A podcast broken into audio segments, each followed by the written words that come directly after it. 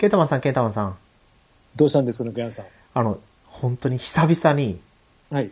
ガンプラを作ったんですよ。お、も見ました、見ました。あ見ました？あれガンプラですか？う、ガンプラなんです、か？あれガンプラなんですよ。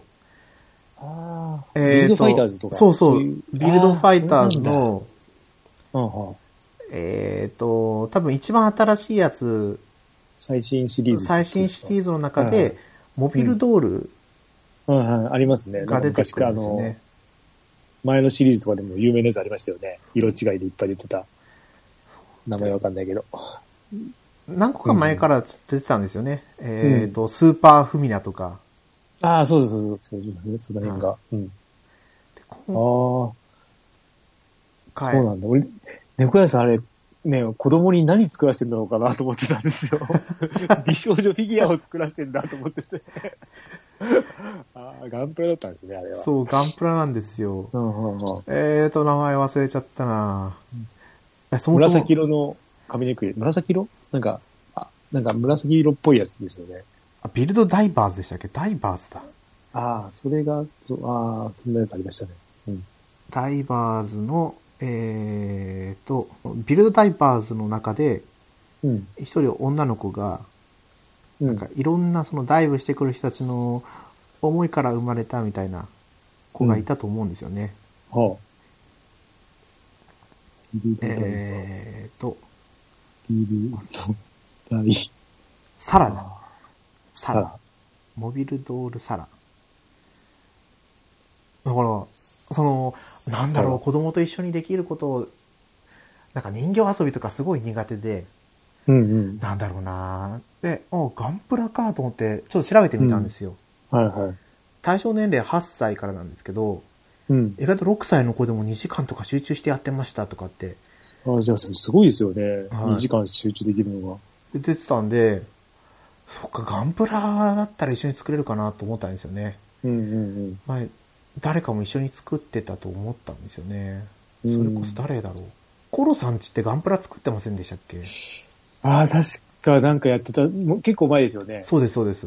いやいや、なんかやってたような、あれガンプラだったかわかんないですけど、ねなんか作ってましたね。そう。で、それで、あ、まあ、とりあえず BB 戦士とかだったらいいかなと思ったんですよ。うん。で、行って、行ってみたら、うんなんか、キティちゃんのうん、ガンダムがあったりとか、ああ、ありますね。ああああ、こんなのあるんだと思う。最初にもう手に取ったのが、インフィニット・ジャスティスで、この、うんこのピンクのガンダムがいいって言って、いやいやいやいやいや、最初、そんな、ハイグレードじゃなくていいんじゃないのみたいな、うん。思って、仕方ない。もう本当にもうずっとそれしか持たなかったんで仕方ないなと思ったんですけど、うん。そしたら、別の、また別の棚のところに、そのビルドファイターズ系のやつが置いてあって、うんうん。ああっちにもあるよっつって行ったら行ったで結局まあ同じハイグレードだったんですよねパーツ数多くて、うん大丈夫かと思ったんですけこどれ結構いい値段しますね。ここれですよね、多分。そうえっ、と、サラ。ええ2000ちょっとするんですよそうですね、定価。はい、こんな動くんだ、手とか。そうすごいですね。なんかなんか、人が、人型ってなんか新鮮ですね、ガンダムの。そうなんですようん私中学生以来なんでうん。もう20年ぶりなんですよね作ったのが、うん。うん。こんなにパーツ多くなっててこんな動くのかと思ったんですけどすごいな。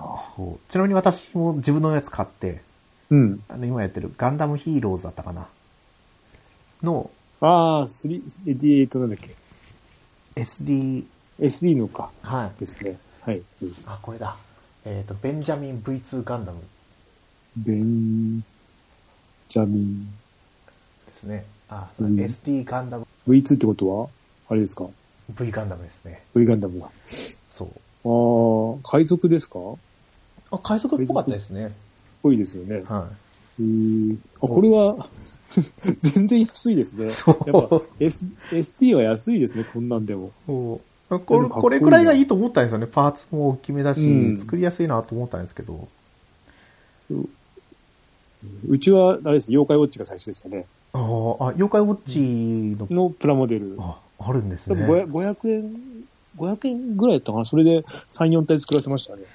ああ、いいですね。うちピカチュウとかも進めたんですけどね。ああ、パーツ少なそうですけどね、あれ辺だと。やっぱり大きめのやつがいいんですよ。もう、うち、これ髪の毛が取り外せたりするんですけど、はいはい。髪の毛のところはもうボンドで補修してあって、このポニーテールのところも可動式になってるんですけど、ボンドで補修してあって、で、このスカートのひらひらのところもボンドで補修してあるんで、あ、まあ、対象年齢8歳以上っていう意味がわかるな。でも、それでも、ああ、人生初うん。ガンプラかって。まあ、まあそうですね。うちは全然続かなかったですけどね、それ以来。うん。いやーこれ、うちだと多分買っていけばまた作るって言いますね。ええいいですね。また時間空いたらやろうかなと思います。うんうんなんか、そう一日で、あ俺はでも、プラモデルを何日もかけるのは結構好きじゃなかったんでうん、一、日で組み上げた時にですよね。うん。じゃあ時間が悪かったんで、2日にかけ渡りましたうね。ん。買った日に2時間やって、うん。で2時間すごいもう集中してやるんですよね。ええで、もう1時間頑張ってやれそうだったんですけど、うんもう。ご飯だしお風呂だしってやめて、うん。次の日に残り1時間弱で完成さ、いいですね。やっと一緒のことができるようになってきましたね、だんだん。そうですね。もうちょっとでゲーム ですかね。どうですかね、ゲームは。うん。そんな感じの、ちょっと今週末を過ごしたとうんいう話で、はい。今回はまあ、最近やってるゲームの話はい。をメインにやっていこうかなとはい。思いますので、お付き合いよろしくお願いします。はい、お願いします。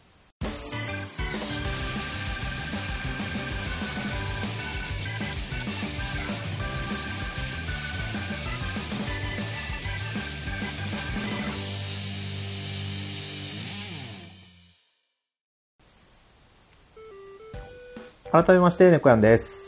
ケータマンです。前回の配信の時に、うん。あれですね、多分鬼の中国クリアしましたよって話をしたと思うんですよね。した、しましたね。そうですよね。でです、しました、しました。はい。ハデスに戻ろうかどうかって言ってたんですけど、うな、はい。ハデスに戻って、で、はい。全クリ、いあ、お全クリ、全クリではないのかな一応エンディングを迎えた形ですね。えーちなみに何で、武器は何だったんですか？えーと、なんだろう、初めて家出を達成したのがうん。盾だったんですよ。ああ、やっぱ盾いいのかな盾が多分難易度的には低い感じがしますね。うん。あで、ただ、何が楽しいのかな？銃とか楽しかったですけどね。うん。うん。みんながその家出を何回も繰り返すっていう理由が分かりましたね。うん。うん。で、ケイタマさん、あれ本当にああ。話が本当に毎回毎回変わるじゃないですか。うん。うん。こそうね。もうゲームのシステム的にもうん。何回も家出をやってもらうっていうような設定になっそう。てるうから。まいですよね、なんか。そうそうそうそうなんかすごいよくできてるなと思って。うん。そうあれ、ストレートでクリアっていうか最後まで行くと、はいどんぐらいなんですか、三四30分ぐらいで行けます、えー ?1 時間ぐらいかかります、いや、30分ちょっとで10すね。分で行けます。ああ、なん、ああ、そっか。もうちょいなのかな、俺も。でうん一回クリアすると、はい。なんか制約みたいなのが出てくるんですよ。うん。いろんな制限をかけてプレイする形で。ああ、はい。そ、ここは多分言っていいと思うんですよね。そういったあれですか、あの、えっ、と、ビルドを好きなように組めるとか、そういう制約いや、ですかね？えじゃないーと、違いますね。今、あれ、なんだろう。エリアクリアすると報酬もらえるじゃないですか。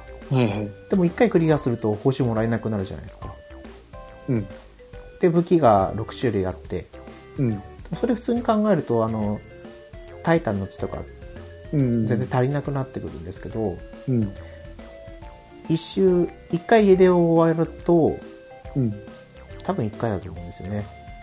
あのー家出始めるところの門に、うん。なんか、つくんですよ。なんじゃこりゃと思ったんですけど、うん。そしたら制約って、なんとかの制約って名前だったんですけど、なんとかの制約。うん。それで、敵の攻撃力が20%上がるだとか、ああ、上がる。差が、ああ、そっか、そっちか。はいはは多分その、難易度を楽にするのはもう多分ゴッドモードでしたっけ、うん。ああなんかありますね。はい。いやう、ん一回手出そうかなと思うぐらいちょっと挫折しかけましたけど、ああとは、さっき言ったように、最初クリアした時は31分でクリアしたんですよ。あ。うん。そしたら、その制約の中にも、うん。一つのエリア9分で終わらせる。いや終わらせないとゲームオーバーになるみたいなとか、ーなかなか厳しいですね。あるんですけど。あでも意外、あ。ま、うん。それが一番その制約をかけていく中で一番楽でしたね。多分。何も考えないでひたすら突っ走ればいいだけっていうか。まだまだあれですか、あの、クリアした後やり込める感じがします？しますね。話も続いていくんですか？はい。その、家で。出を一回しただけじゃ話が終わらなくて、ああ、で、ああ、どうなるんだろうと思って、うん。何回も何回も、やってたら、やっとエンディングにたどり着くんですよ。うん。で、エンディングの後もまたこれ話多分続くんだろうな。ちょっとやるか。ああ、そっか。そう。あれ、ケイタマンさん今どこまで行ってるんでしたっけ？えっ、と、2、二個目のメメイプっていうか2個目の世界、世界じゃないですけど、2回層目ですかね。えっ、と、アステロアステロボスですね。炎、炎のところですね。はい。うん。あ、アスポデロス。そこの、多分ヒドラを倒したか倒さないかぐらいで止まってますね。いやーやっぱあの辺りで一回私も挫折しかけましたもんね。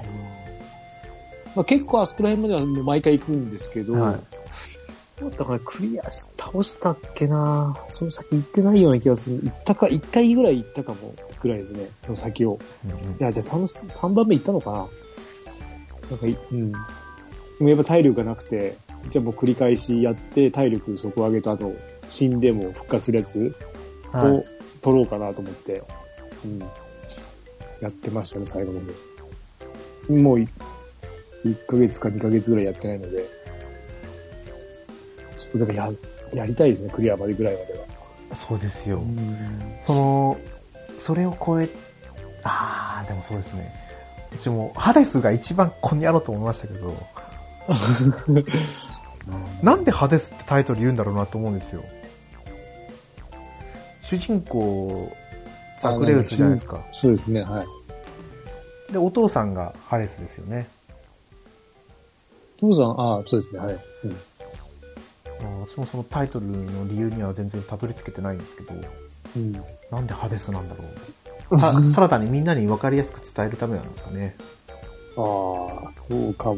め明快を、明快っていうあれ。やっぱ本当もう戦闘を繰り返して、うん。相手の、もうモンハンと一緒ですよね。あパターンを覚えて、あ、なんか自分成長してるって実感しますもんね、やってたら。あ、そうそうそう、本当にそんな感じです。あれ、猫屋さんあれはデッドセルズはやりました？やってないんですよ。ああ。あれもなかなかですよ。ああ、そうなんですよ。死んだら強くなるんですよね。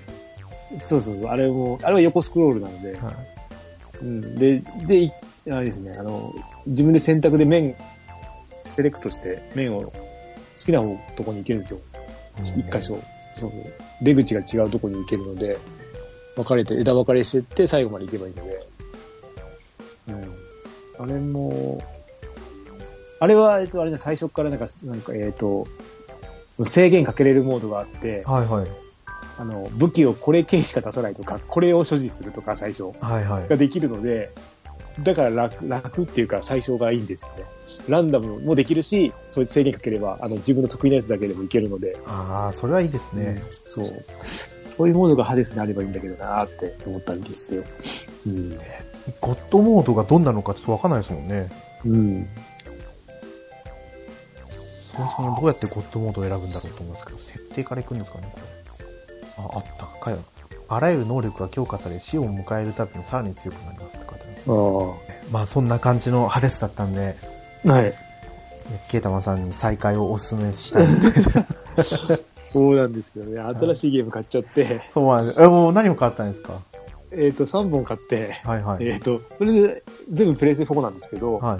えっ、と、レインボーシックスのシージと、ああ、レインボーシックスシーズですね。あと、なんだっけな、えっ、と、えっ、と、モダンは、えあと、ファークライ5。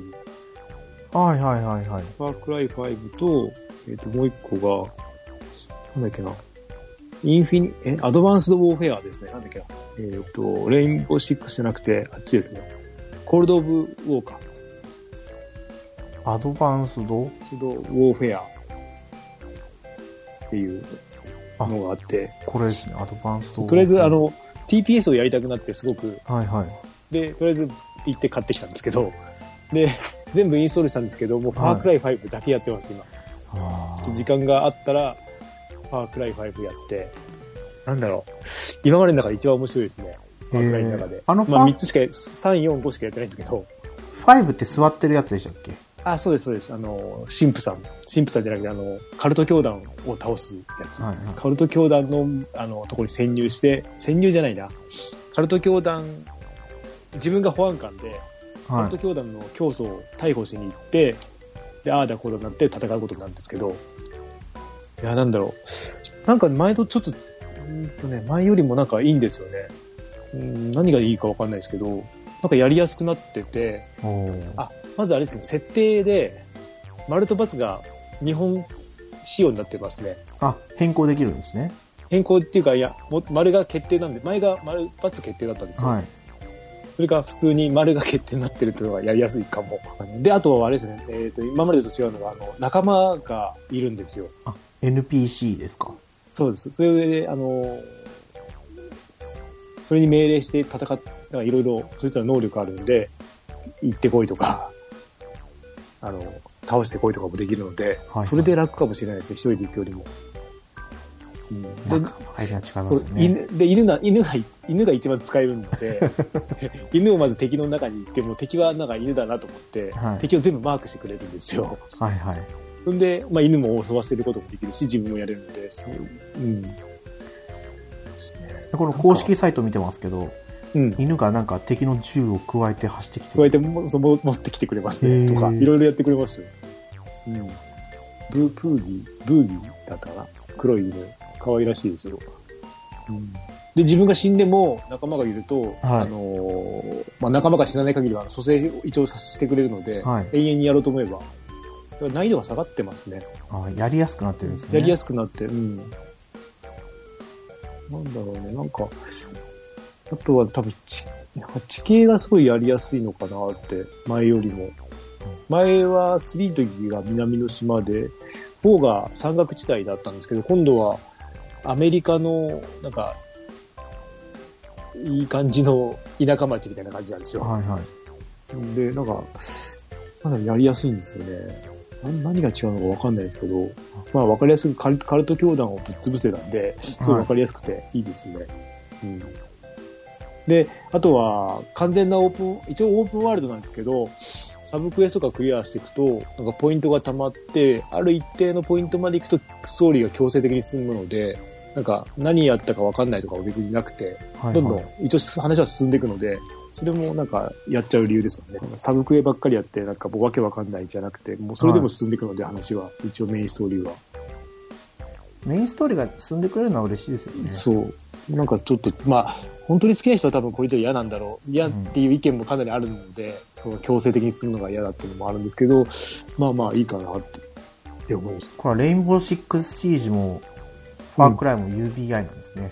そうですね。シージは前、えっ、と、やったことあったので、そうなんですね。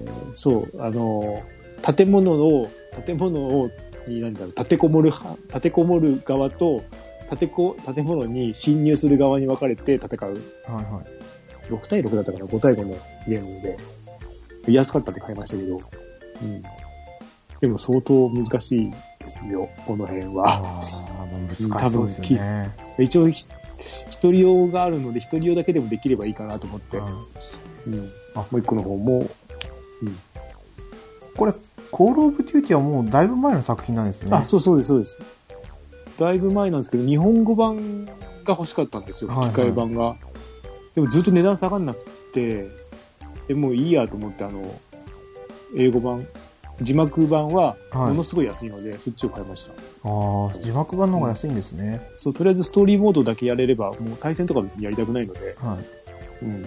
対戦だったらもうね、最新のやつやればいいので、本当ストーリーモードだけ、ストーリーっていうか、うん、本当自分だけのやつをやりたいだけなんで、まあ、いつかやろうかなと思ってますけど、うん、すごい。映像が綺麗ですね。綺麗ですよね。すごい。うん。これはスクエニなんですね。そう、そこだけ、それだけ救えにですね。まあ、猫屋さん多分、きついだろうと。いや、そうですね。FPS 多分やっちゃうともう、うん。自分がやられちゃう。なんか、あの、ファークライは前のやつよりもやっぱり、えーなんだ、前よりのやつよりもなんか酔いにくいっていうか、全然何時間やっても俺大丈夫ですね。前のやつはちょっとやると、そこそこ、あ、まあ、来たなってわかるくらいだったけど、全然、これは気にならないぐらいまではいけるの？で。それこそあれですよね。もうあもうちょっと6が発売されるんですよね。そうですね。6は、あれですよね、あの、なんだっけ。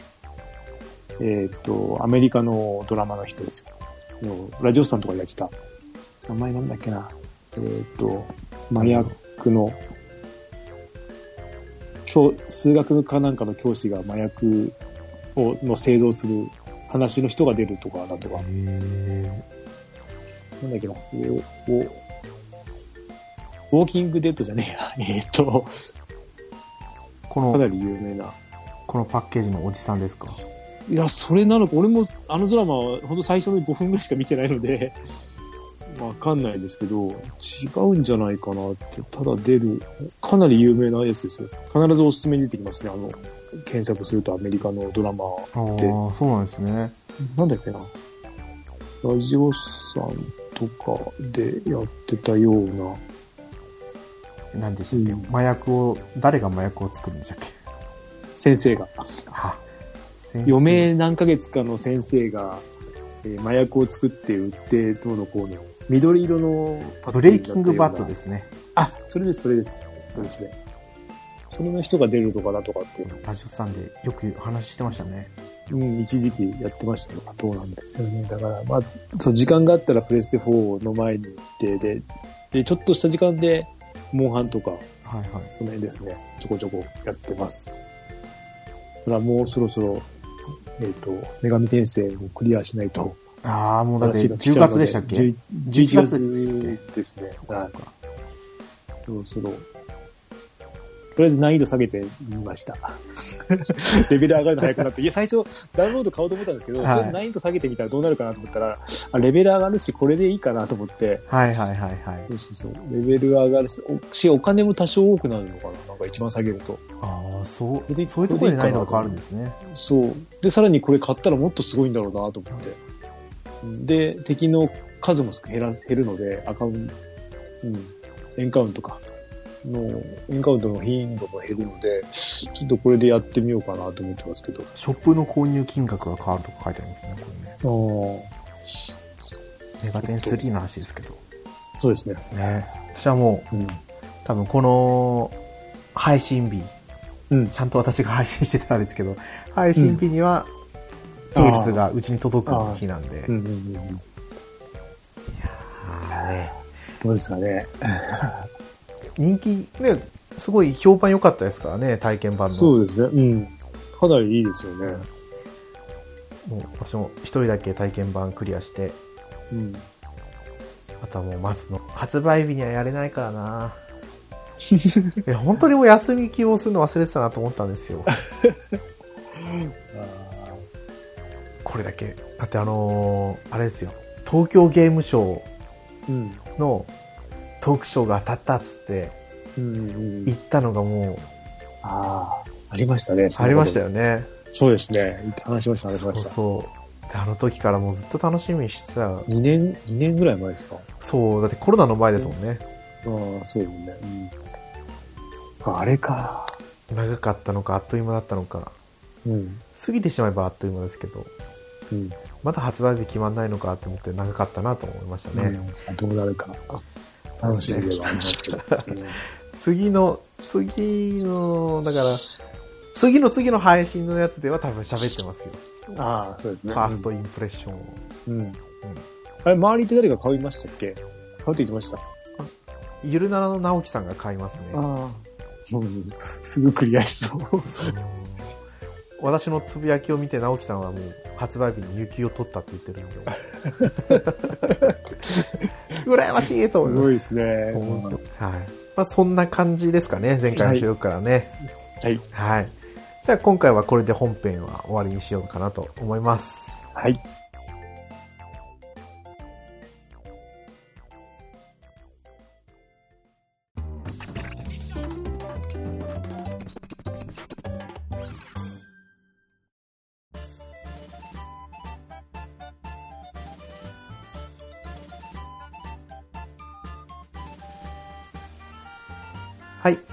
グータラジオではお便りお待ちしてます。ツイッターでハッシュタグ、グータラジオでつぶやいてください。いはい。やー、あれ、グータラジオの話はしましたもんね。ポッドキャストの、ん？あの、公式、公式のポッドキャストアプリあのーしましたねどっかに移してるって。うん。それと、はい、しました。ま次、前、これの前ですかねあ。そうですよね。たまたま見たんですよね。私もうん。あんまり見ないんで、ランキンそうです。グとか俺も、まずポ、ほとんどポッドキャストのアプリ開かないんで、うん最近、あれなんですよね、あの、えっ、と、使ってる RSS ラジオが、なんか、はいはい。たまに、うん、動かなくなる時があって、その時は、ある番組だけ聞けなくなるんですよ。はい。熱くなるのか、そうするともう聞けないので、あの、公式で開くんですけど、基本的には聞かない、あ開かないんですよね、公式の、あの、アプリは。そんなことがあるんですか？いや、多分これでも、特定の番組だけなんで、いつも。はい。で、しかも、うん10分ぐらいやると止まるんで、なあ番組なんかあんのかなと思って、うん、なんか負荷がかかるのかな、これやると。あーちょっと不思議ですね。でもそうんの、データ容量の大きさの問題とかですか？うーん、なんですか、自社、自分とこの多分サーバーでやってるんですよ、そこって。はそういうの関係あるのかなと思って。うん、ゲーム関係は全然ないんで、そういうのは。それ以外のとこなんで、本当そこの番、その人がやってる複数の番組が全部ダメなんですよ。だからなんか多分そこから、か絡みかなと思って。うん、まあしょうがないなと思いながら。い。そうですね。ちょっとそういうところは困りますよね。でも聞く側としたら。なんですかね。でもまあ、これで聞いてる人もそんなにどうなんですかね。これ、これを使ってその番組を聞いてる人なんてもう多分一握りになっちゃうんで。うん。ね配信者さんに言ったって、だってほ、あの、普通のポッドキャストのアプリでは聞けるので、はい。なんともよくわかんないですね。言ってもなーって感じで。うん。ただめんどくさいですね、非常に。アプリ二つは。まあそうですよね。こっちとこっちで聞き分けしてっていうのは。私はもう公式のやつしか使わないんで。いやー、使いにくいんですよね。そうも。ああ、でもそう言いますよね、みんな。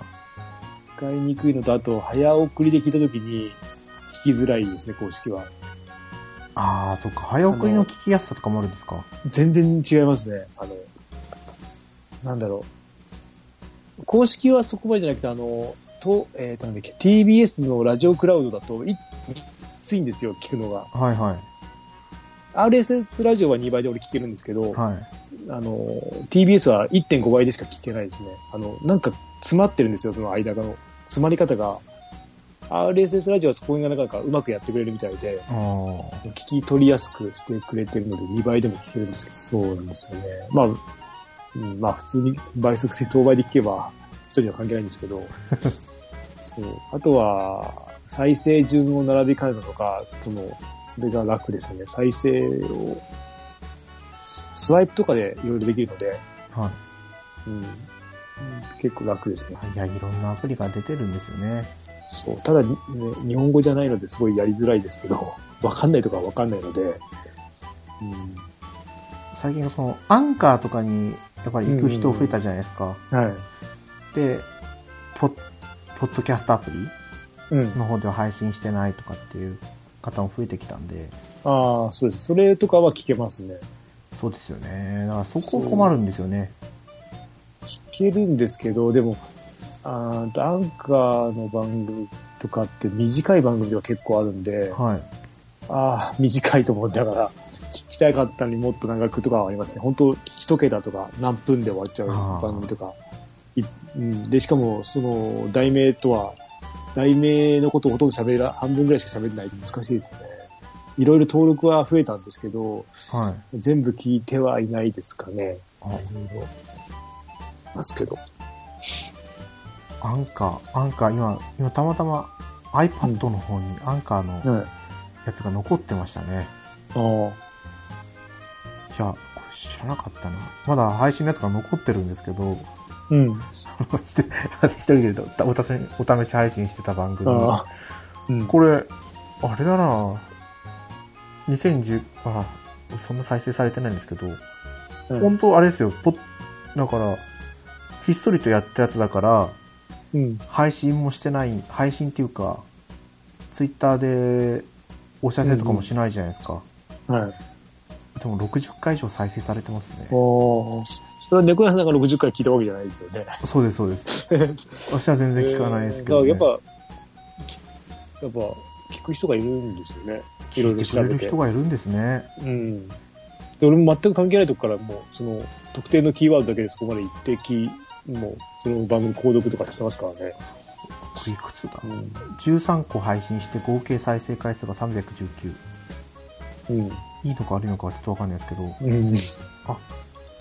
今年の8月にも再生されてますね、これ。えー、続け、続けてたのよかったのかな ひっそりずっと待ってるかもしれないですよ。はい。アメリカから再生してる人が今、あ、こんなのがわかるんですね、アンカー。えー、そうですね。はい。Spotify とか、あ、でもこれ、まあ、うちの番組もアンカーから配信してもいいんですけど、いうん。や、ちょっとやり方がよくわかんないですよね。ああ、でもまあ、まあ、誰かに聞けば、あ そうですね。うん、いますよね、いっぱい。多分これ RSS 設定してやって、そう、配信は楽なんですよね。うん、これで結局、いろんなプラットフォームに、らしい、そうですね。そうそう、アンカーからやってくれるんで、9個ぐらいで言ってましたよ。9番組ぐらいとか。えー、どれだ？あの、Apple Podcast、Google Podcast、Spotify、 Breaker、 Overcast、 Pocket Casts、ラジオパブリック。 Stitcher っていうのかな。いっぱいありますねはい。知らないのは。はい。それぞれあるんだ、そういうのは。多分これ分析とかしっかりやってくれるからいいんですかね。うん。すぐわかるから。うんうん。あとあれですよ、アンカーだとアンカーのマークつきますよね。あ確か。そうなんですかそうですね。あの、アンカーから持ってきてると、アンカーマークがその番組に確かついてたような。えー、そうんの、確か、ちょっと待ってください。見てみます。それこそ半端なアンカーから来てるんじゃなかったでしたっけ？違うか。ハンバナ、あ、あ、アンカーか、今、あ、Google、いや、アンカーだったっけ？ハンバナ、いや、ないな。いや、あ、ないな。ハンバナないな。じゃ、これたまたまその人がつけてっただけかな。見たのは。そうですね。どっかで見たよ。見た覚えが。だってパンタンさん、あれ届いてましたもんね。そうそうですよね。あの、マグカップとか。そうです、そうです。えーと、どれだっけな。アンカーからやってる。じゃあ見間違いですね、じゃあ。うーん。なんかあるのかもしれないですね。うん。あ、そんな。はい。な、何からこんな話になったかちょっと忘れちゃいましたけど。はい。うん。まあ、そうですね。次回はもう話したい内容が一応決まってて、はい。青足について少し話をさせてもらえたらなと思うんですよね。そうですね。だから、次は思いっきりネタバレを含むになってきますよね。おああ、そうですね。猫屋さんもあんまりよそこまで進んでないですか？俺最後まで行っちゃってるんで。はい。いや、まあ、まあある程度ネタバレ聞いても、そんな、いやじゃあ私が、私が知ってるところまでネタバレして話しますか。そうですね。そこは大丈夫ですね。はいはい。そういうわけですので、じゃあ今回のはい配信はこれで終わりにさせてもらおうと思います。はい。今回のお相手は猫なんと、ケータマンでした。また次回放送でお会いしましょう。はい。ありがとうございました。ありがとうございました。